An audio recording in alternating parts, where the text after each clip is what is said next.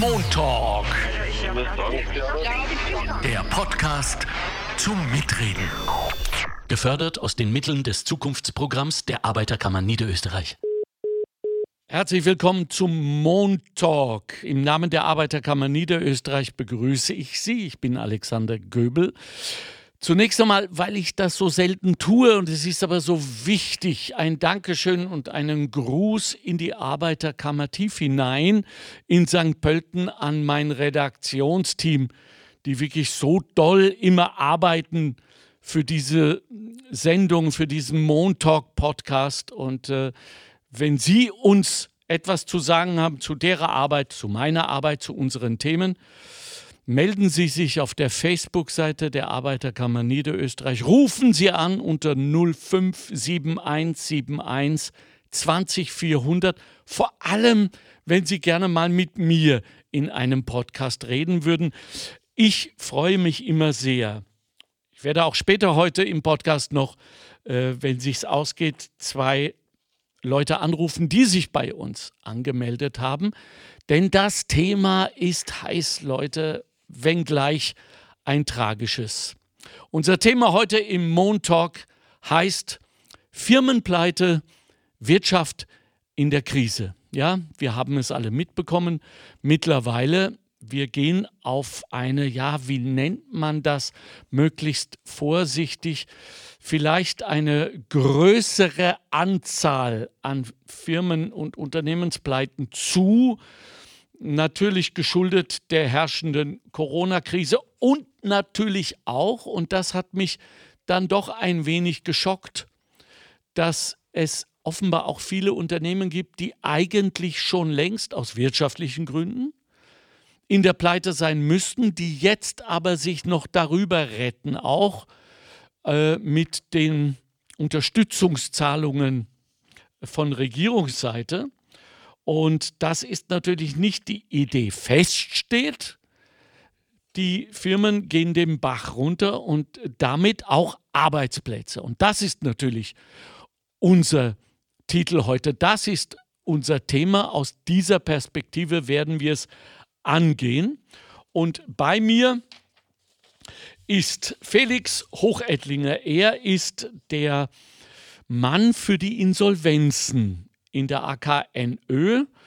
Er ist nicht bei mir im Studio. Bis auf weiteres dürfen wir uns das noch nicht leisten. Aber er ist uns via Zoom zugeschaltet und ich sage guten Abend, Herr Hochedlinger. Hallo, wie geht's? Abend, hallo, danke, gut. Super, super. Freut mich. Äh, mich auch. Ich bin ein wenig äh, überrascht, wenn ich höre, dass es Ihnen gut geht, weil ich kann mir vorstellen, dass man nach so einem Tag, nach einer Woche, nach einem Monat, wo man doch immer wieder mit der puren Verzweiflung konfrontiert ist, unglaubliche, mitunter unglaubliche Geschichten hört und Menschen erlebt, deren Existenzen samt Familien auf dem Spiel steht, dass einem das doch an die Nieren geht. Wie ja. gehen Sie eigentlich damit um? Ja, grundsätzlich gut. Okay. Ich mache das jetzt schon 17 Jahre. Okay. Und da lernst du mit dem auch umzugehen. Ja. Äh, wenn Unternehmen in die Pleite marschieren, wenn Dienstnehmer das Geld nicht bekommen, ja. äh, wann Firmen geschlossen werden und, und auch Dienstnehmer den Job verlieren. Aber man muss vorweg sagen, äh, eine angemeldete Insolvenz heißt nicht, oder eine Pleite des Unternehmens heißt nicht immer, dass das Dienstverhältnis zu Ende geht. Und wir merken das immer wieder bei den Betriebsversammlungen, äh, dass man hinkommt, die Dienstnehmer verzweifelt sind, weil sie auch glauben, sie verlieren das ganze Geld. Und während der Betriebsversammlung auch eine andere Stimmung dann herrscht. wenn sie wissen, für das, was sie gearbeitet haben, kriegst du das Geld. Das Unternehmen hat auch dort und da eine Chance, sich zu entschulden. Äh, es gibt viele Fälle, die, die, sie, die sich nachhaltig entschulden. Die haben wir einmal bei uns am Tisch liegen mit einem vernünftigen Masseverwalter, mit einem mutigen Masseverwalter, der auch das wirtschaftliche Konzept sich anschaut, dort und da an den Rädern dreht. Und dann haben wir genug Firmen, die, die, die man retten kann. Vielleicht in geänderter Form, mhm. aber was zu retten ist. Wow. Schlimm ist dann, schlimm ist es dann, wenn es zu einer Insolvenz kommt und zu einer Schließung des Unternehmens und auch keine Nachfolgefirma ist und die Dienstnehmer wirklich den Job verlieren.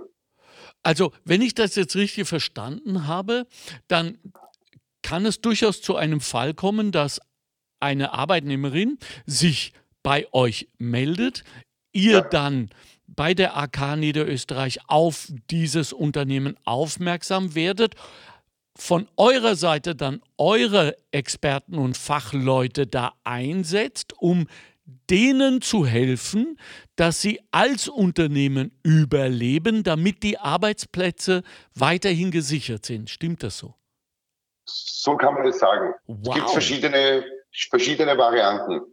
Äh, grundsätzlich ist es so, dass wenn eine Insolvenz wird eingetragen, das heißt vom Richter auf, eine, auf einem Landesgericht eröffnet, mhm. der setzt auch eine Masseverwalter ein, mhm. Äh, dann bekommen wir das nächsten Tag am Tisch, dann schauen wir in irgendeiner Form, dass wir entweder über die Dienstnehmer oder bei größeren Insolvenzen direkt mit der Firma in Kontakt treten, mhm. machen sie dort Betriebsversammlungen aus, da muss man einige Formulare vorbereiten etc., das tut man alles aus, fahren dann zu den Termin, zu den Betriebsversammlungen, das immer recht schnell.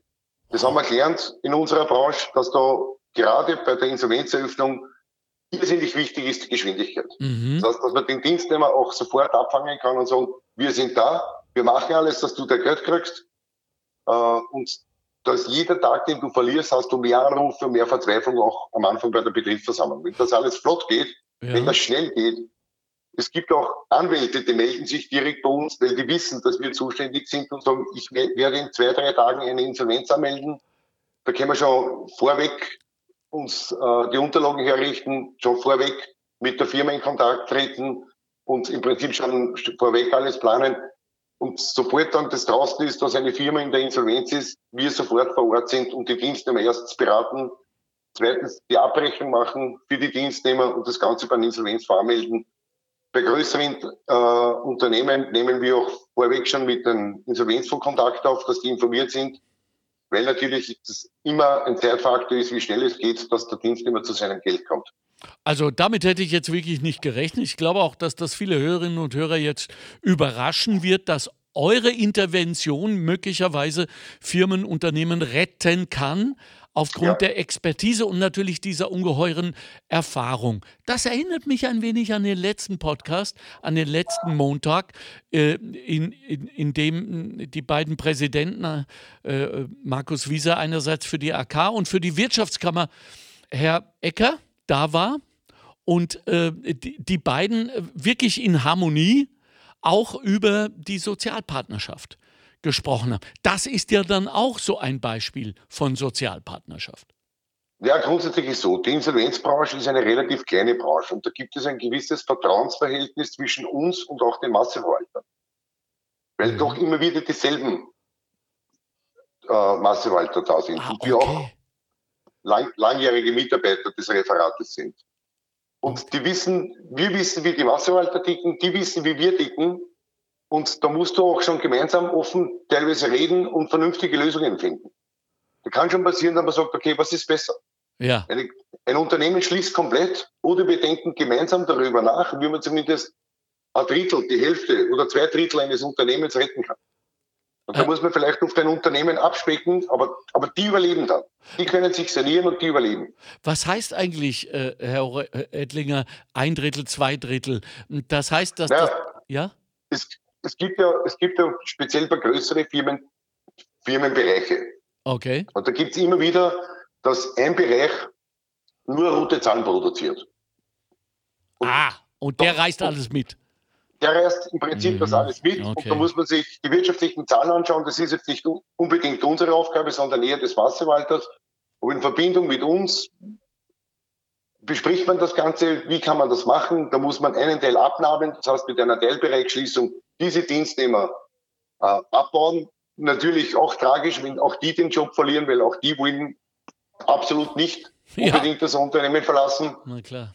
Aber, aber wenn man vor der Wahl steht, zwei Drittel des Unternehmens zu retten und ein Drittel verliert den Arbeitsplatz, ist es immer noch besser, als wie drei Drittel verlieren den Arbeitsplatz oder das ganze Unternehmen muss schließen. Ja. Und vor diesen Entscheidungen stehen wir oft. Ja. Okay, äh, genug von den Firmen und von den Unternehmensperspektiven hin zu der so wichtigen Perspektive der Arbeitnehmerinnen. So, was sind jetzt in so einem Fall? Erstens würde ich gerne wissen, wie ist das Timing? Denn das muss ja auch von Seiten der Arbeitnehmer eingehalten werden. Ähm, wann äh, ist es zu früh? Ist es jemals zu früh, sich bei der AK zu melden? Ist es zu früh, wenn man Gerüchte hört in der Kantine, äh, wenn es irgendwie schwelt? Oder äh, soll man abwarten, bis es offiziell heißt, vielleicht sogar schriftlich, jetzt ist es soweit? Also grundsätzlich ist es so, dass wenn ein Dienstnehmer teilweise ein bisschen verspätet das Geld bekommt, das okay. hat ganz andere Folgen und keine Insolvenzfolgen gibt es schon Anrufe und sagen, ich habe das Geld nicht bekommen, ich glaube, meine Firma ist pleite. Okay. Da müssen wir dann schon ein bisschen um Geduld, Geduld bilden, äh, bitten, dass man sagt, okay, warten wir mal fünf Tage ab, schauen wir mal, was rauskommt. Ja. Es gibt aber speziell jetzt mit dieser ganzen Kurzarbeit, mit diesen ganzen, bei der, bei der, bei der Gesundheitskasse, beim Finanzamt, mit den Stundungen, ja. Firmen, die wirklich schon mittlerweile in der Pleite sind. Ja aber die Insolvenz nicht anmelden. Wir haben gestern zum Beispiel wieder äh, äh, Betriebsräteberatung gehabt mit einem Unternehmen mit 310 Mitarbeitern. Die haben sich bei uns gemeldet und sagen, wir sind in Wahrheit pleite. Wir sind in der Kurzarbeit. Das Unternehmen ist pleite und wird nur durch die Stundungen aufrechterhalten, wo wir gesagt haben, das ist vielleicht nicht unbedingt die beste Form wenn man jetzt die Insolvenz anmeldet, ist vielleicht noch so viel Geld da, um auch weiterzuführen, nachzudenken, wie kann man das Unternehmen verändern oder auch zu retten. Mhm. Wenn man es wirklich komplett an die Wand fährt, ist wahrscheinlich nichts mehr zu machen. Weil Und die auch besser, die Dienstnehmer melden sich ja. so zeitgerecht wie möglich bei uns, ja. vor allem Betriebsräte. Größere Unternehmen haben erstens Betriebsräte, dass man, dass die Betriebsräte sich auch vertrauensvoll an uns wenden und sagen, das und das geht gerade in der Firma vor, weil wir auch dann im Prinzip ein bisschen mit unserer Erfahrung wissen, okay, da könnte was kommen. Mhm. Und wenn wir wirklich auch der Meinung sind, da könnte was kommen, auch die, die notwendigen Zeitressourcen schaffen können dafür. Mhm. Äh, um es mal klar auszusprechen, Stundungen sind keine Geschenke? Genau, das muss man ganz offen sagen. Ja. Äh, irgendwann ist Zahltag. Ja. Und wenn dann kein Geld da ist, dann ist mit Zahltag nichts mehr, dann ist pleite. Und diese Verzögerung ist ja unverantwortlich auch. Äh, ja. Sowohl wirtschaftlich als auch vor allem gegenüber den Arbeitnehmerinnen. Ne? Genau. Ja. Das, das sehe ich auch so. Ich, in Wahrheit, ich will da jetzt nicht politische Reden schwingen, aber die Regierung muss sich überlegen, was sie macht mit diesen Stundungen. Aufzuhören und einige Firmen werden damit in die Pleite gehen oder so weitermachen, die Stundungen immer wieder nach hinten zu schieben das macht nur im Prinzip für mich den Sinn, dass die Pleite noch größer wird und, und die Schulden noch mehr werden. Und das ist nicht, nicht immer vernünftig. Hört ihm zu, liebe Politikerinnen, der Mann macht seit 17 Jahren diesen Job, der weiß, wovon er spricht. Äh, in, dem, in dem Sinne, warum verzögern doch immer wieder, ich will jetzt nicht sagen so viele, weil da habe ich keine Informationen, aber immer wieder Unternehmen diese ihre Pleiten. Warum? Hoffnung. Wirklich? Am Ende bleibt die Hoffnung, bleibt die Hoffnung, das Unternehmen nicht zu verlieren. Das Grundproblem ist, dass die Hoffnung oder, oder das lange Zuwarten mhm. oft die Firmen finanziell so ausraubt, mhm. dass, es, dass, dass sie wahrscheinlich am Ende des Tages nicht zu retten sind, bevor sie zeitgerecht in die Insolvenz gehen. Mhm. Dann, wenn noch Geld da ist, wenn nicht wirklich der letzte Cent draußen ist, hat auch der Massewalter die Kraft, die Möglichkeit, mit dem Unternehmen noch weiterzuarbeiten und kann sich was überlegen, eine wirtschaftliche Prüfung vornehmen, schauen, was kosten mir die Dienstnehmer, was kosten mir die Kunden etc., was kostet mir die Miete des Unternehmens mhm. und, und auch Verhandlungen führen. Mit, zum Beispiel mit dem Vermieter, ob man es nicht etwas billiger machen könnte. Mhm. Mhm. Sie auch anschauen, die Teilbereiche der Firma. Kann man eventuell einen Bereich schließen und den Rest retten? Wenn überhaupt nichts da ist, hat der Wasserwalter nicht die Möglichkeit, das da schaut es an und die Frage spielt eines. Geld spielt dort die Hauptrolle. Wenn gar kein Geld da ist und auch kein Geld in den nächsten Tagen reinkommt von irgendwelchen Kunden, hat der Masseverwalter die Aufgabe, eine in den, in den Erstbericht an das Gericht zu schreiben, das Unternehmen bitte zu schließen. Ja, aber wenn ich es richtig verstehe, Herr Hochedlinger, ist doch unsere äh, Insolvenzgesetzgebung äh, so gedacht und dazu eingesetzt, sowohl uns ähm, Arbeitnehmern, uns als Privatmenschen, als Individuen in so einem Fall, ob wir lassen das jetzt mal ganz beiseite, ob verschuldet, selbstverschuldet oder nicht, ja. ähm, die Möglichkeit einzuräumen, wieder auf die Beine zu kommen. Ja. Früher waren sieben Jahre, ich glaube, das ist jetzt äh, verkürzt, die Pri Privatinsolvenz. Ja, das ist Privatinsolvenz. Ja. Bei der Firmeninsolvenz sprechen wir bis zu zwei Jahren. Bis zu zwei Jahren. In diesen ja. zwei Jahren arbeiten dann, wenn ich Ihnen jetzt richtig gefolgt bin, alle zusammen, um wieder sozusagen ein Relaunch, ein Wiedererstarken dieser Firma so möglich ja. äh, hinzubekommen. Und ja. ähm, das heißt, ich glaube, das ist das, das ist wichtig für uns alle zu wissen, dass so eine Insolvenz, so ein Konkurs natürlich tragisch ist, egal wodurch es entstanden ist. Vielleicht kommen wir da später noch drauf. Aber es ist nicht das Ende der Welt, sondern es ist dazu gedacht, dass auch unsere Wirtschaft einerseits weiter macht und andererseits auch Arbeitsplätze erhalten bleiben. Und ja. da rufe ich jetzt bitte auch alle Unternehmerinnen und Unternehmer, egal ob EPU, KMU oder Konzerne, auf, davon Gebrauch zu machen und in, in diesem Spiel, sage ich jetzt mal etwas despektierlich, insofern mitzumachen, als äh, so private, persönliche äh, Geschichten hintanzustellen, nämlich die Schande. Das wissen wir ja auch, dass ja. das niemand geht gerne pleite. Ähm, dazu leben wir ja nicht gerade in einer idealen Scheiterkultur, oder? Das ist doch ähm, äh, auch ein Teil dessen, dass Menschen Angst haben vor der Schande, vor der Schmach, zu sagen, äh, der ist mit seiner Firma pleite gegangen. Ja, ja. Grundsätzlich stimmt das, das verhindert auch manche, äh, zeitgerechte Insolvenz anzumelden. Ja, auch eben. von dieser Schmach und so. Das ist so eine persönliche Aufgabe. Ich sehe es etwas anders. Ja. Es gibt genug Firmen, die im Prinzip die Lieferanten ausholen, beziehungsweise bei einer Firma gearbeitet haben, dann werden von anderen Firmen nicht bezahlt, von anderen Kunden nicht bezahlt ja. und eher wirklich unverschuldet in die Pleite kommen. Ja. Oder der Markt das momentan nicht hergibt. Ja. Wir haben, wir haben zum Beispiel vor kurzem im Juni eine Pleite gehabt eines Flugunternehmens mit 200 Dienstnehmern. Die können nichts dafür. Ja. Da kann man sagen, das ist Corona-Pleite. Ja, klar. Da kann weder der Chef noch, noch die Mitarbeiter was dafür. Ja. Aber man soll sich nicht scheuen, darüber nachzudenken, wirklich zeitgerecht zum Insolvenzgericht zu gehen, einen Antrag zu stellen, weil man oft, wenn die Firma nicht wirklich komplett pleite ist, wirklich noch viel retten kann. Mhm. Und dann ist ein Vorteil auch, dass ein, ein, ein geprüfter erfahrener Massewalter kommt, die Firma komplett anders durchleuchtet, verschiedene Betriebsblindheiten durchbricht ah. und das Unternehmen auch wieder neu aufstellen kann. Okay. Mit, mit, mit, mit neuen Ideen. Das heißt, in so einem äh, Insolvenzprozess liegt auch möglicherweise äh, ein, ein, nicht Unternehmensberatung drin. Ja für, ja. für Bubble und Tunnelblick und was sich da alles so einschleicht, wenn genau. man ein Unternehmen führt. Da gibt es viele Firmen, die machen so weiter, weil es immer so war. Da kommt der Massenmarkt hm. und sagt, so funktioniert es nicht. Wenn wir es nicht anders machen, dann können wir zusperren. Und wenn hm. ich jetzt entschulde, bist du in zwei Jahren wieder am Insolvenzgericht und dann, ist, dann bist du, ist das Unternehmen tot. Und der dreht ihm auch dort und da etwas an die Rede und stellt ihm das Unternehmen neu auf. Wow. Also das finde ich toll. Ich höre das jetzt zum ersten Mal. Ich finde das großartig. Da funktioniert ja was, wenn alle ja. mitspielen.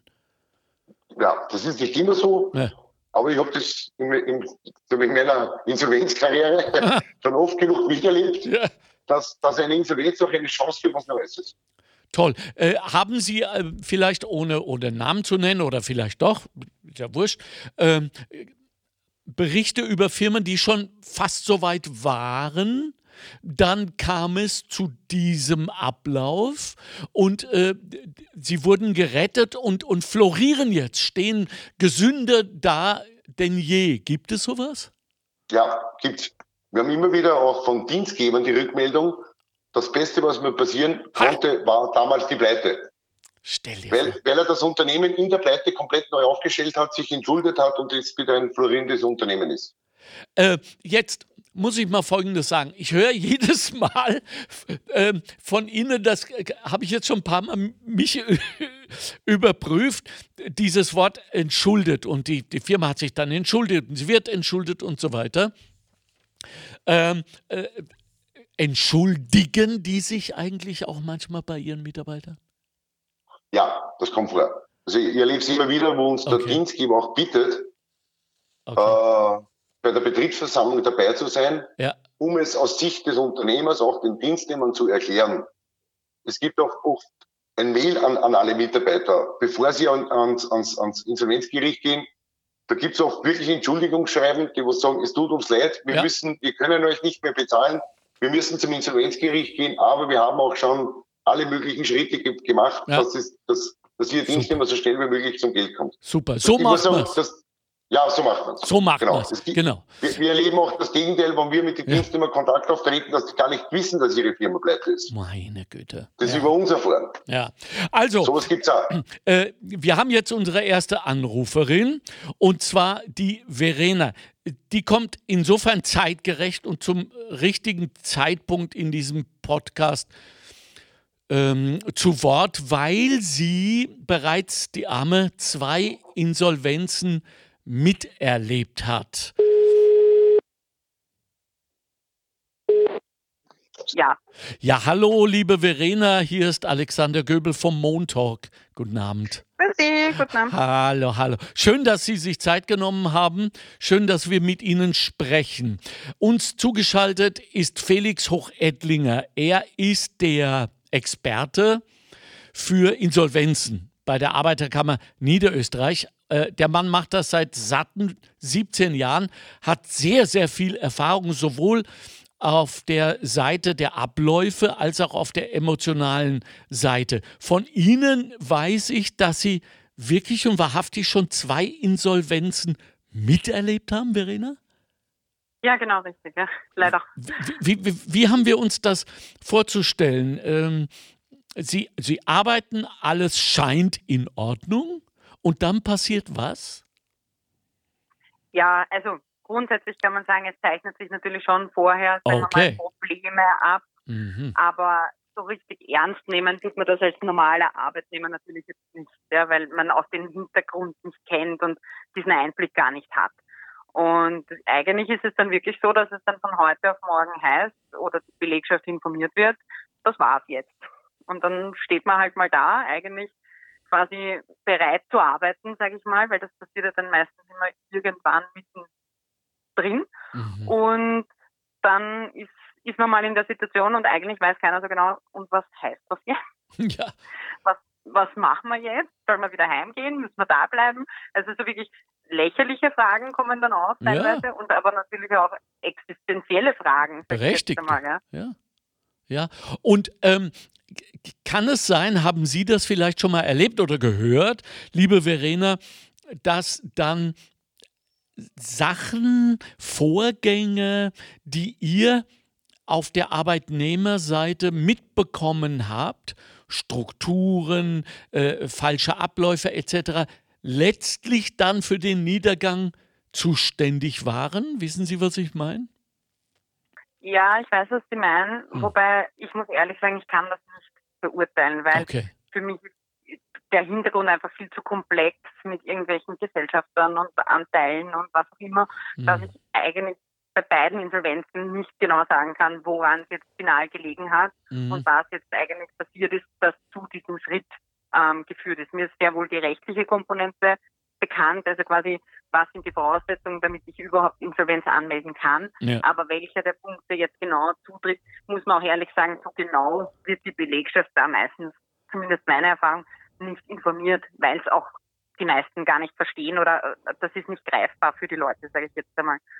Ja, vielleicht irren wir uns da auch alle. Vielleicht sollten wir alle auch ähm, klar signalisieren, wir, oder zumindest die, die bereit sind, Verantwortung zu übernehmen, äh, sprecht mit uns.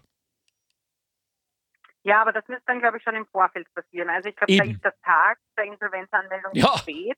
ähm, da müsste man, glaube ich, von Anfang an irgendwie Mitarbeiter ins Boot holen, den Betriebsrat ins Boot holen. Aha.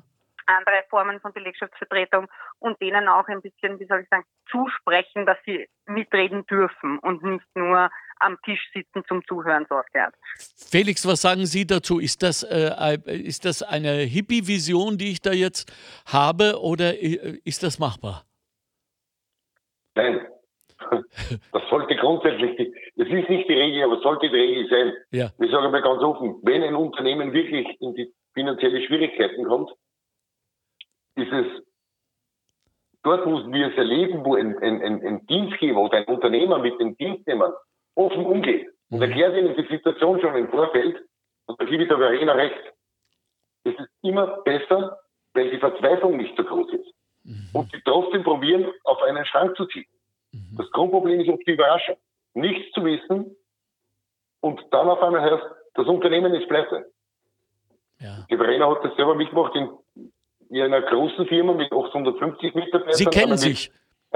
Sie, ja, Sie können sich an Verena noch erinnern. Ja, wir haben die zwei Insolvenzen miteinander gerechnet. Ja, ja. ja, ist ein, eine, eine tragische Partnerschaft. Verena, ja. Äh, äh, wie, wie war das für Sie? War das beide gleiches äh, Leid damals mit den Insolvenzen? Haben die sich in irgendeiner Weise unterschieden? Ähm, äh, oder sind Sie jetzt schon fast Profi, sage ich jetzt mal. also man muss schon ehrlich sagen, also ja. so traurig es ist eigentlich, ja. man kennt sich schon besser aus, wenn man es schon mal gemacht hat ei, und man ei, sieht das Ganze schon ein bisschen entspannter an, weil man halt weiß oder auf viele Antworten schon, auf viele Fragen schon eine Antwort hat. Äh, bei der ersten Insolvenz war es wirklich so, dass wir alle da gestanden sind und keiner gewusst hat, okay, was heißt das jetzt für uns, was bedeutet das? Was passiert mit uns, müssen wir jetzt uns beim Arbeitsmarktservice melden oder wird das für uns erledigt? Ja. Und dann kam eh schon der Herr Redlinger und hat uns quasi unter seine Flügel genommen und damit waren unsere Fragen auch beantwortet und damit war dann auch ein bisschen so ein Aufatmen. Okay, die Firma gibt es nicht mehr und das ist traurig genug, aber wir werden jetzt nicht im Regen stehen gelassen, sage ich jetzt einmal. Und das der ist, Unterschied ja? für mich, Entschuldige. Nein, nein, nein, mach, mach, mach, ich sag's dann der Unterschied für mich von den beiden Insolvenzen, weil Sie gefragt haben, ist halt, dass jetzt eine ganz andere Arbeitsmarktsituation herrscht durch ähm, Covid-19 mhm. als noch vor drei Jahren. Und mhm. das ist halt für viele von uns, glaube ich, das Fatale an der, an der Insolvenz jetzt im Vergleich zu der Insolvenz vor ein paar Jahren, weil da war einfach klar, okay, das ist jetzt traurig und da geht ein, ein Stück ja, Lebensabschnitt verloren, sage ich jetzt einmal, mhm. und eine Familie auch, weil man mit den Kollegen sehr viele Jahre zusammengearbeitet hat. Aber jeder hat gewusst, es geht irgendwie weiter und man findet was. Jetzt schaut die Sache halt anders aus und jetzt ist es halt irgendwie so schon verzweifelter, weil keiner so richtig weiß, was passiert jetzt mit uns. Ja? Ich bin so überrascht und, und das war eigentlich das, was ich sagen wollte, Verena, dass Sie so sehr viel über Gefühle äh, Emotionen, äh, Befindlichkeiten sprechen im Zuge dieser äh, Insolvenzsituation. Normalerweise gehen wir ja immer davon aus, dass den Menschen zunächst einmal äh, die Kohle, das Überleben, die Kredite, der Hausbau, die Familie etc. Ähm, äh, am Herzen liegen und das ihre großen Probleme sind. Aber jetzt muss ich erfahren, dass das Gefühl ja auch eine Riesenrolle spielt. Wie groß ist denn der emotionale Anteil an der Misere Ihrer Meinung nach?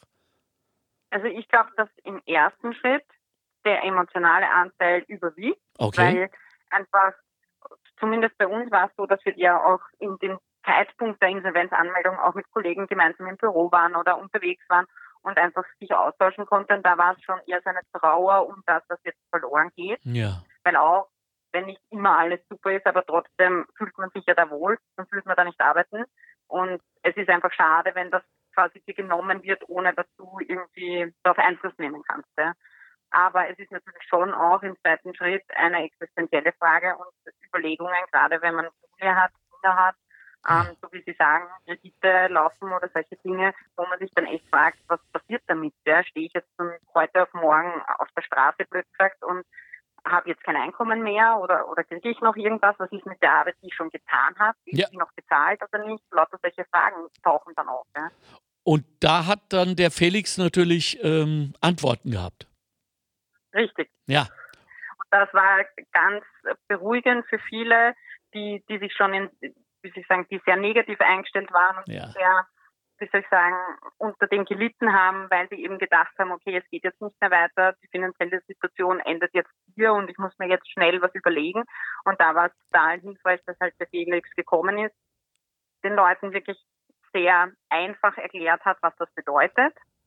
Und was uns da geholfen hat, muss ich auch ehrlich sagen, bei beiden Insolvenzen hatten wir das Glück als Belegschaft, dass wir Insolvenzverwalter zugesprochen bekommen haben, die sehr, wie soll ich sagen, die uns auch ein bisschen aufgefangen haben. Also die haben uns jetzt auch nicht alleine stehen lassen, sondern es sind so beide zu Betriebsversammlungen erschienen, es haben sich beide äh, gegenüber der Belegschaft geäußert und haben versucht zumindest zu erklären, wie es dazu gekommen ist, im Sinne von, warum sie jetzt der Insolvenzverwalter sind, was ihre Aufgaben sind. Also das war auch sehr hilfreich für die Leute, einen Blick hinter den Vorhang zu bekommen, was heißt das jetzt eigentlich für das Unternehmen an sich. Ja. Gibt es noch eine Chance oder nicht? Ja, die pure Information ist oft schon so hilfreich, wenn man weiß, was Sache ist, nicht? Verena, zum Abschluss, äh, wie geht es Ihnen heute? Oder anders gefragt, äh, haben Sie jetzt ähm, ein gewisses Misstrauen nach zwei Insolvenzen in, äh, in Ihrem Arbeitsleben? Lustig, dass Sie das ansprechen. Ich habe hm. das heute erst mit einem Kollegen besprochen. Ja. ja, also muss ich ganz offen sagen, natürlich. Ja. Wenn man, wenn man das zweimal erlebt, dann geht man sicher nicht mehr so offen, aber vielleicht auch nicht so blauäugig in viele Situationen, sage ich jetzt einmal. Mhm. Man überlegt sich vielleicht besser bestimmte Anzeichen, die man schon kennt, wo man sich denkt, hm, das war damals auch schon so und das hat dann nicht gut geendet, so auf die Art. Ja. Also ich glaube, man, man, man wird wachsamer, sagen wir so. Und das ist auch gut so, denn äh, möglicherweise äh, kann auch so eine Wachsamkeit ähm, die eine oder andere Rettung bedeuten. Äh, Verena, vielen herzlichen Dank für, für diese offene ähm, Schilderung Ihrer zweimaligen, Ihres war ja nicht Ihre Insolvenz, aber diese, diese Erfahrungen sind nicht angenehm. Danke, dass Sie da nochmal durchgegangen sind für uns emotional. Äh, haben Sie noch vielleicht zum Abschluss ähm, etwas jenen Kolleginnen und Kollegen zu sagen, die jetzt möglicherweise ver verwirrt sind, verunsichert sind äh, und, und sich denken, irgendwas läuft hier äh, nicht rund, wie, wie die sich ähm, benehmen sollen, was sie zu tun haben? Also mein Tipp ist eigentlich nur, vertrauen Sie auf die Expertise der Arbeiterkammer vertrauen Sie den Kollegen, die wissen, was sie tun. Die haben Antworten, auch wenn sie natürlich nicht innerhalb von fünf Minuten alle Fragen beantworten können, aber sie sind da, die kümmern sich. Man wird nicht alleine gelassen. Und ich glaube, was auch wahnsinnig hilft, ist der Austausch mit Kollegen einfach. Ja, ja. Verena, vielen herzlichen Dank. Wunderschönen Abend wünsche ich noch. Äh, und, und möge Ihnen das dritte Mal in Ihrer Insolvenzkarriere erspart bleiben. Ja, das hoffe ich auch. Dankeschön. Ja, Dankeschön. Grüße an die Familie, Danke. Baba, Verena. Wiederschauen. Wiederhören. Wiederhören. Lieber Felix Hochettlinger, mir ist ja. da jetzt aufgefallen, dass Sie die Masseverwalter mitunter gelobt äh, haben ja. und dass die vorbeigekommen sind. Ist das ein extra Aufwand von deren Seite? Ist das die pure Menschlichkeit, die Empathie? Äh, oder gehört das zu deren Job. Wie haben wir das zu verstehen? Grundsätzlich ist es so, dass der Maßverwalter vom Gericht eingesetzt wird und leitet dann das Unternehmen und ist mehr oder weniger der Dienstgeber. Okay. Das heißt, der, der, der schlüpft auch in die Rolle des Dienstgebers und ist auch ein großer, guter Maßverwalter. Stellen Sie sich, äh, stellen sich auch bei Ihrem Personal, bei Ihrer Mannschaft auch vor und sagen okay. auch, wer Sie sind, okay. welch, äh, sagen auch, wie der Ablauf sein wird, gehen ganz offen mit den Mitarbeitern um. Und das sorgt auch wirklich immer für Beruhigung. Das merken wir selber, speziell bei großen Firmen, wenn der Masseverwalter sich, muss man auch sagen, die Zeit hat und sich die Zeit nimmt und vorbeikommt und sagt, wir sind da und wir probieren alles so schnell wie möglich zu machen, dass ihr zu euren Ansprüche kommt. Das erleben wir immer, wirklich immer wieder, dass da sofort eine Vertrauensbasis da ist zwischen der Belegschaft und dem Massewalter, wenn sie von denen irgendwas hören, wie es weitergeht. Ja, ja. Und in welche Richtung es funktioniert. Ja. Dass der Mitarbeiter nicht verunsichert ist. Das nimmt viel raus. Apropos Verunsicherung. Ähm, ich habe mir hier was rausgeschrieben, was mich interessiert. In so einer Situation, was ist dann eigentlich mit dem Mutterschutz, lieber Felix? Klar, das ist ein schwieriges Thema. Ja? Äh, von der Firma, wo die Verena herkommt, großes Unternehmen, 850 Mitarbeiter, 30 schwangere Frauen. Okay. Huh. Wow. Hoch, hochsensibel natürlich, ja, dieses sicher. Thema. Naja, klar. Äh, weil die natürlich noch mehr von der Existenz oder Existenzängste haben, wie ja. geht's weiter? Ja, ja. Da brauchst du wirklich, äh, in so einem Fall nehmen wir auch, wir haben Spezialisten für den Mutterschutz, nehmen wir auch wenn mit von anderen Referaten oder ja, Referaten in der Abteilung, die dann eine Sonderberatung bekommen, damit sie im Prinzip zu ihren ganzen Ansprüchen wirklich kommen.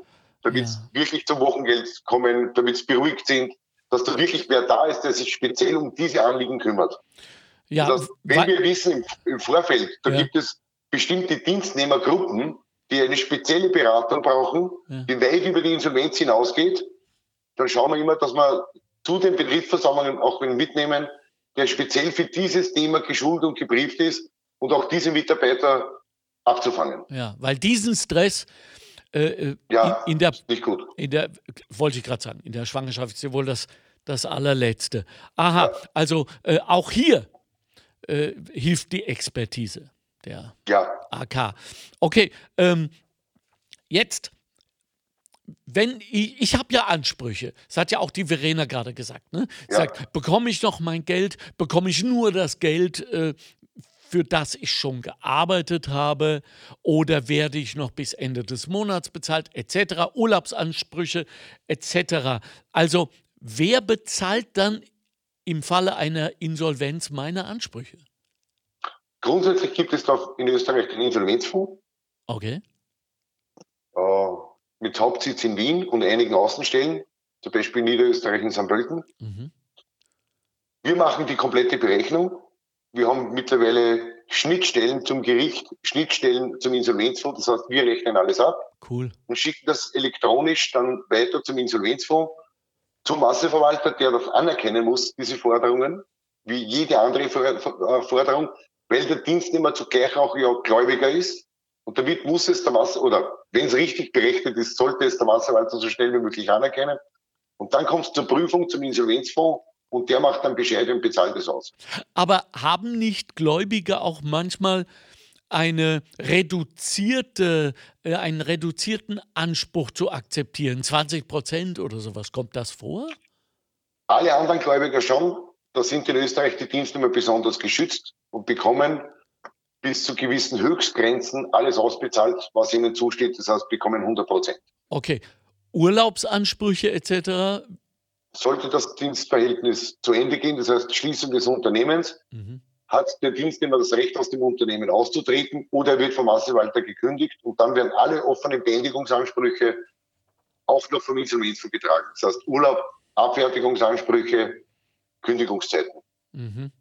Gut, jetzt sind wir so gut drin. Jetzt holen wir uns gleich nochmal den Robert. Der hat sich auch angemeldet und der äh, kommt aus einer Branche, die im Moment wirklich, wirklich und wahrhaftig leidet. Derer gibt es ja zwei. Das sind einmal wir, die Künstler, über die viel zu wenig gesprochen wird, aber das ist jetzt nicht, äh, leider nicht Thema. Liebe Redaktion, vielleicht können wir das auch mal besprechen, wie es uns geht so in dieser Zeit ähm, sondern vor allem die Hotellerie und die Gastronomie.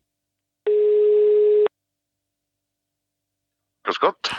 Guten Abend, lieber Robert, Alexander Göbel vom Montalk. Hallo, geht es Ihnen gut? Hallo, Herr Göbel. Hallo. Ja, danke. Sehr gut. Wir haben schon Angst gehabt bei diesem heiklen Thema, äh, als Sie jetzt, das es hat glaube ich drei oder viermal geläutet, man gedacht, oh ja, der ist im Keller weinen, weil äh, euch geht es ja wirklich, wirklich, oder Ihrer Branche geht es ja wirklich nicht gut im Moment, oder? Na, unsere Branche ist also ganz speziell in Wien ja. äh, ein Riesenproblem mittlerweile. Also uns ist ja jede Existenzgrundlage entzogen worden durch ja. äh, diverse äh, Reisewarnungen und ja. etc. Ja. Und ja, es schaut ganz, ganz bitter und ganz, ganz duster aus. Jetzt wissen wir ja, dass sowieso in der Hotellerie und in der Gastronomie viele, viele äh, Menschen arbeiten, die ja, Teilarbeit, Teilzeit. Äh, ich weiß, dass viele alleinerziehende Mütter in der Gastronomie sind. Das heißt, äh, die haben ja dann, die sind, wie soll ich das jetzt möglichst geschickt ausdrücken, ziemlich am Ende der Nahrungskette, wenn man sich das so vorstellt, oder? Das ist leider richtig, weil weil es ja auch so ist, ich meine generell als alleinerziehende Mutter tut man sich sowieso schwer, hm. aber jetzt ist in unserer Branche natürlich auch, sagen wir, bescheiden bezahlt, muss man sagen. Genau, das Und jetzt in, jetzt in Kurzarbeit ist natürlich noch weniger. Und ja, wenn man dann letzten Endes vielleicht seinen Job verliert, naja, dann ist es ganz, also ganz bitter, also eine furchtbare Zeit. Und äh, ja, ich, fehlen mir selber die Worte, weil sowas habe ich auch noch nicht erlebt. Ich bin jetzt auch schon 47 Jahre, aber das habe ich so noch nicht erlebt. Dass sowas überhaupt möglich ist, hätte man nicht, nicht gedacht. Ja. Nun weiß ich aus meinem Privatbereich, dass es viele Gastronomen gibt, die ja intensive emotionale Beziehungen zu ihren Mitarbeiterinnen aufbauen und äh, Teams haben, die ihnen wohl und wert sind. Äh, was können die denn eigentlich machen? Was macht so ein Gastronom, wenn er sagt, ich, ich, ich bin bereit zu kämpfen, ich will mein Team behalten, ich glaube, meine Idee, meine Qualität, meine Location, was auch immer, ist gut genug, dass wir es durchtauchen. Ist der naiv? Naiv würde ich vielleicht so nicht sagen. Es ist nur, äh, man kann ja sage jetzt einmal, positiv denken genau. an die. Zukunft. Und bis, so wie es am Anfang dieser Epidemie war, hat man ja sagen können, okay, die paar Monate, das überbrückt man schon und das schafft man schon und da findet man schon einen Weg. Äh, das Problem ist nur dadurch, dass das viel länger sich entwickelt, als wir das eigentlich alle geglaubt haben, ja. äh, würde ich jetzt einmal sagen, Klein- und Mittelbetriebe, bis auf, bis Ausnahmen, ja, bis auf Ausnahmen, die jetzt wirklich günstig liegen, irgendwo in einer Touristenzone, äh, würde ich sagen, sind chancenlos. Ja, das weiß ja auch, also wenn jetzt da kein Geld mehr reinkommt, dann kann ich ja der beste Chef der Welt sein. Ich muss mich von meinen Leuten trennen, weil wie soll ich das tun? Eine Bank wird das nicht finanzieren, gerade in Zeiten wie diesen nicht. Ja. Also Klein- und Mittelbetriebe sind wieder einmal die, die durch die Finger schauen und wo es ja extrem schwierig wird und, und wo ich aber auch sagen muss, also ich, ich kenne beide Seiten. Ich komme aus einer Unternehmerfamilie, bin aber jetzt Angestellter schon seit vielen, vielen Jahren. Ja. Aber ich, ich muss es leider kann ich es leider nachvollziehen. Also bei jeder Kritik, die ich sonst äußern würde, muss ich jetzt sagen, man kann es nachvollziehen, weil man hat keine Chance mehr. Es geht um die nackte Existenz von, von jedem, auch für die Unternehmer. Und äh, lassen uns mal die Kritik am Rande. Unsere Bundesregierung macht alles dafür, ja, dass ein kleiner einfach auf die, gut, gut wienerisch auf die Fressen fällt, mhm. äh, mit, mit, mit versprochene, aber nicht erfüllte Unterstützungen etc. Und wie gesagt, der Kleiner hat keine Chance. Ja. Also, und das, es wird wohl jetzt momentan in den Medien nicht so kommuniziert, aber ich sehe die, die Gasthäuser und, und kleinen, was weiß ich, Stände noch Reihe zusperren ja, oder noch Reihe einfach Leute die einen Job verlieren, die gar nichts dafür können. Und ja. bis vor ein paar Monaten hat das alles nur so, ja, relativ normal ausgeschaut. Unsere Branche ist, ist ein bisschen gebeutelt, haben Sie eh vorher gesagt. Ja. Es ist nur so, dass das jetzt, ja, da gibt es eigentlich gar nichts mehr. Ja, also in den herkömmlichen Medien, lieber Robert, wird das in der Tat ein wenig stiefmütterlich behandelt dieses Thema, aber auf Social Media habe ich da einiges auch im Zuge der Recherche zu diesem Podcast gefunden, wo Menschen offen und ehrlich schon ihren Unmut äußern. Und ich, vielleicht lehne ich mich jetzt ein wenig hinaus aus dem Fenster, aber ich gehe davon aus, dass natürlich auch die Facebook-Seite der Arbeiterkammer Niederösterreich offen ist dafür, dass Menschen äh, hier auch ihren Unmut äußern, denn am, am, Ende des Tages kann es ja nur dazu führen, dass wir uns a über die Situation im Klaren sind.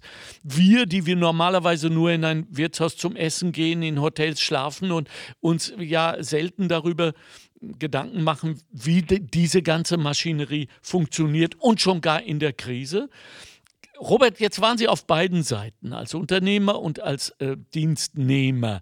Ist das ein mögliches Szenario, dass sich ein Team von Mitarbeitern mit ihrem Chef, Chefin zusammensetzt und sagt, wenn wir jetzt alle mittun, könnten wir es eventuell gemeinsam schaffen?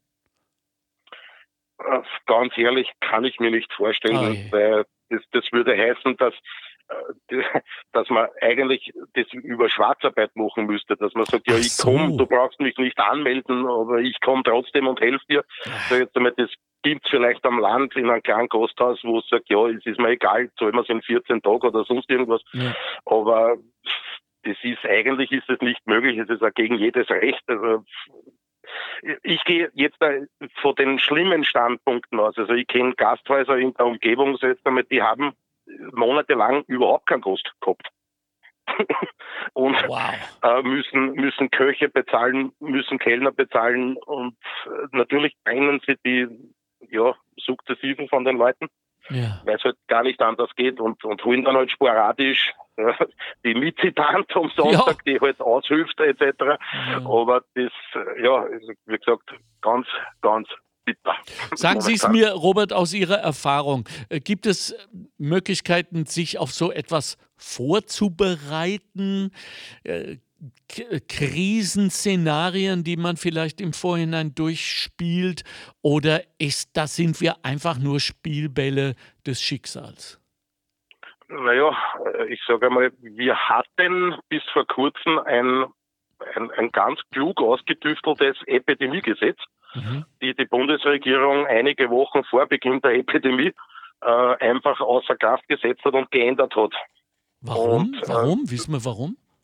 Ja, warum? Das, also ein Schelm, wer Böses denkt, das war relativ kurz, bevor die Epidemie losgegangen ist. Aber da hätte es unter anderem geheißen, dass, also ich, ich hoffe, dass das jetzt eins sein so stimmt. Ich habe natürlich das Gesetz auch nicht gelesen, ich habe mich so informiert, äh, dass die Bundesregierung die Fixkosten übernehmen würde äh, und, und also die sämtliche Aufwendungen übernehmen würde in so einem Fall.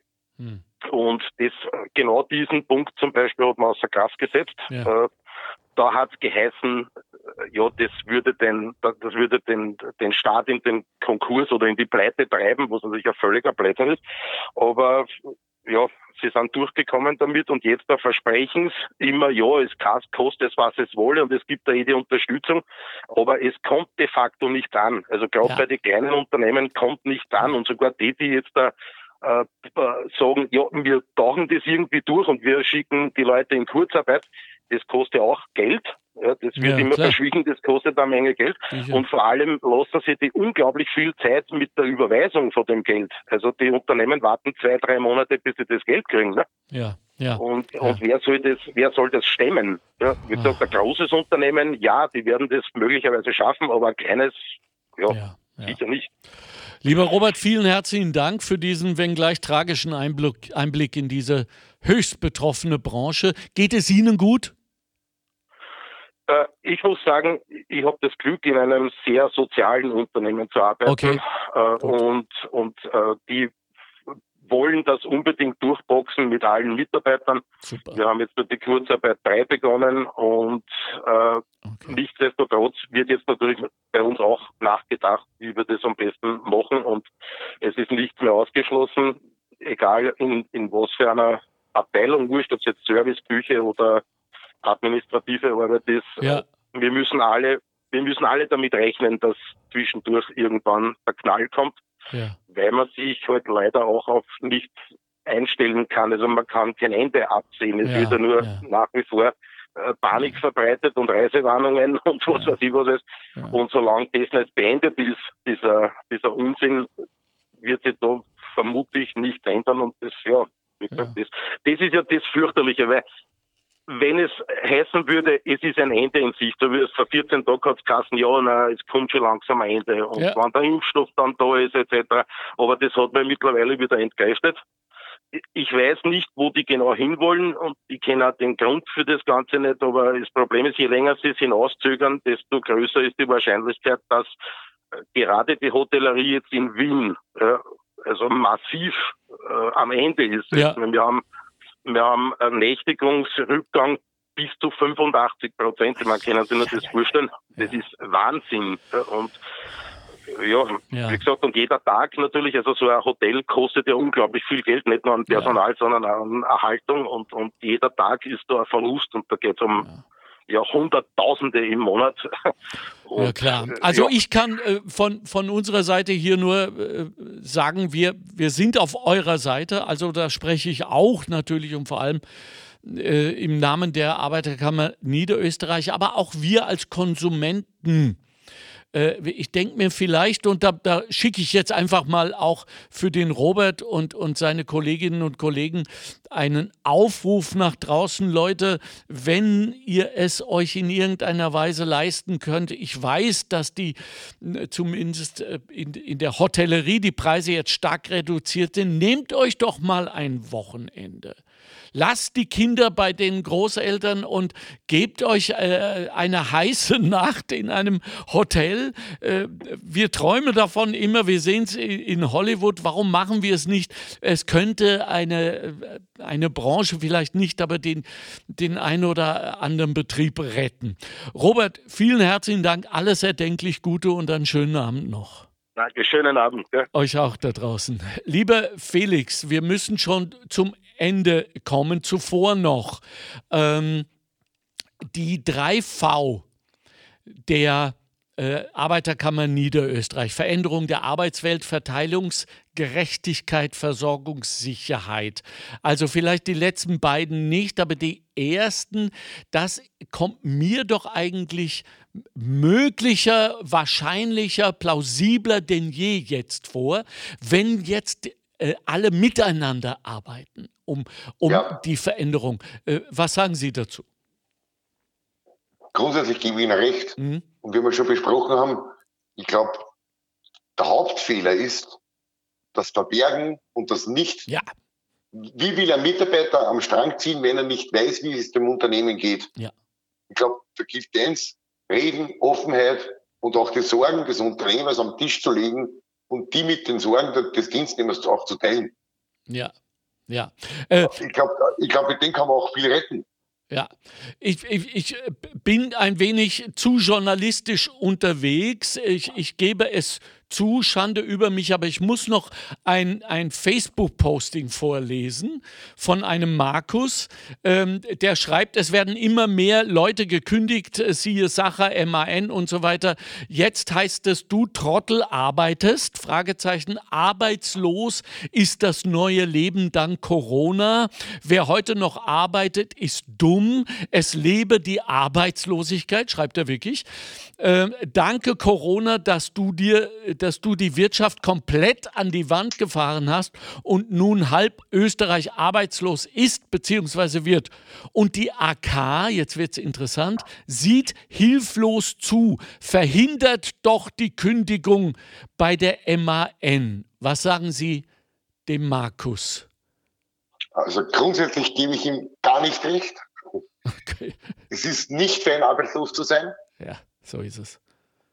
Ja. Wir kennen, es gibt eine, eine mehr oder weniger internationale Studie, äh, da wurde das beleuchtet, was passiert, wenn zu viele Arbeitslose sind, welche Trostlosigkeit vorherrscht. Ja. ja. Das, das, das kennen wir, da gibt es auch einen Film darüber. Ja. Äh, ja, er sieht das offenbar. Sache. Er sieht das offenbar nur wirtschaftlich, nicht? Dabei, was wir alle immer außer Acht lassen, ist ja der Sinn die Sinnhaftigkeit. Und ja. wenn du keine Arbeit hast, dann macht dein Leben keinen Sinn. Wenig Sinn. So ist es. Ja. ja? Und ja. das gilt es vor allem zu verhindern. Äh, ich kann nur sagen, also ich, ich äh, habe es gelesen, äh, es kam da natürlich eine Gegenargumentation der Arbeiterkammer mhm. und die will und muss ich jetzt natürlich auch vorlesen. Die haben dem, äh, dem Markus geschrieben, im Rahmen unserer Möglichkeiten, wir sind nämlich eine gesetzliche Interessensvertretung, die gemeinsam mit dem österreichischen Gewerkschaftsbund und den Fachgewerkschaften im Rahmen der Sozialpartnerschaft für die Rechte der Arbeitnehmer und Arbeitnehmerinnen kämpfen wir können schließlich keine Gesetze beschließen, haben wir im ersten Halbjahr 2020 allein in Niederösterreich über 110.000 Beratungen durchgeführt. Die Kurzarbeit ist übrigens auch eine solche Initiative der Sozialpartner. Dem ist nichts hinzuzufügen, oder, ja. Felix? Ja. ja Finde ich auch. Ähm, Schöner hätte ich es auch nicht schreiben. Ja, genau. Muss auch gesagt werden. Ähm, ich, ich danke. Ich habe viel gelernt. Äh, und zwar vieles auch, wo ich äh, Hoffnung habe. Auch wenn das jetzt vielleicht zynisch klingen mag angesichts des Elends, das da draußen mitunter herrscht in Sachen Insolvenzen, habe ich doch gelernt, dass wenn wir alle zusammenarbeiten, dass wenn Arbeitnehmerinnen auch äh, offen reden, zum Beispiel mit ihren Betriebsrätinnen und so weiter, wenn die äh, Unternehmerinnen und Unternehmer, wenn die äh, Firmeninhaber ein wenig äh, etwas weniger auf die Schande schauen und etwas mehr auf äh, das Zusammensein und auf die Vernunft. Äh, wir hören von Masseverwaltern, die unternehmerisch beratend auftreten und wahrhaftig Unternehmen retten können und somit auch Arbeitsplätze. Und wenn wir es dann noch schaffen, dass wir möglicherweise auch im Zuge der Sozialpartnerschaft die politischen Kräfte in diesen Diskurs, in diese Konversation mit einbringen können, dann habe ich Hoffnung. Ist das verboten? Nein, überhaupt nicht. So, also, das wäre der richtige Weg. Ja, Sie haben mir Hoffnung gemacht heute Abend, Felix Hochettlinger. Dankeschön. Das muss ich sagen, diese 17 Jahre Insolvenzkarriere, wie Sie es genannt haben, haben sich in dieser Hinsicht gelohnt. Muss ja auch mal gesagt werden. Und äh, bei aller Furchtbarkeit, die wir heute Abend besprochen haben bei diesem Thema, äh, dürfen wir unsere Leichtigkeit und vor allem unseren Humor nicht äh, verlieren. Wiewohl, es sei noch mal gesagt, das, was Sie da alle machen in der AK, ist ein sehr sehr, sehr ernsthafter Job, gerade jetzt.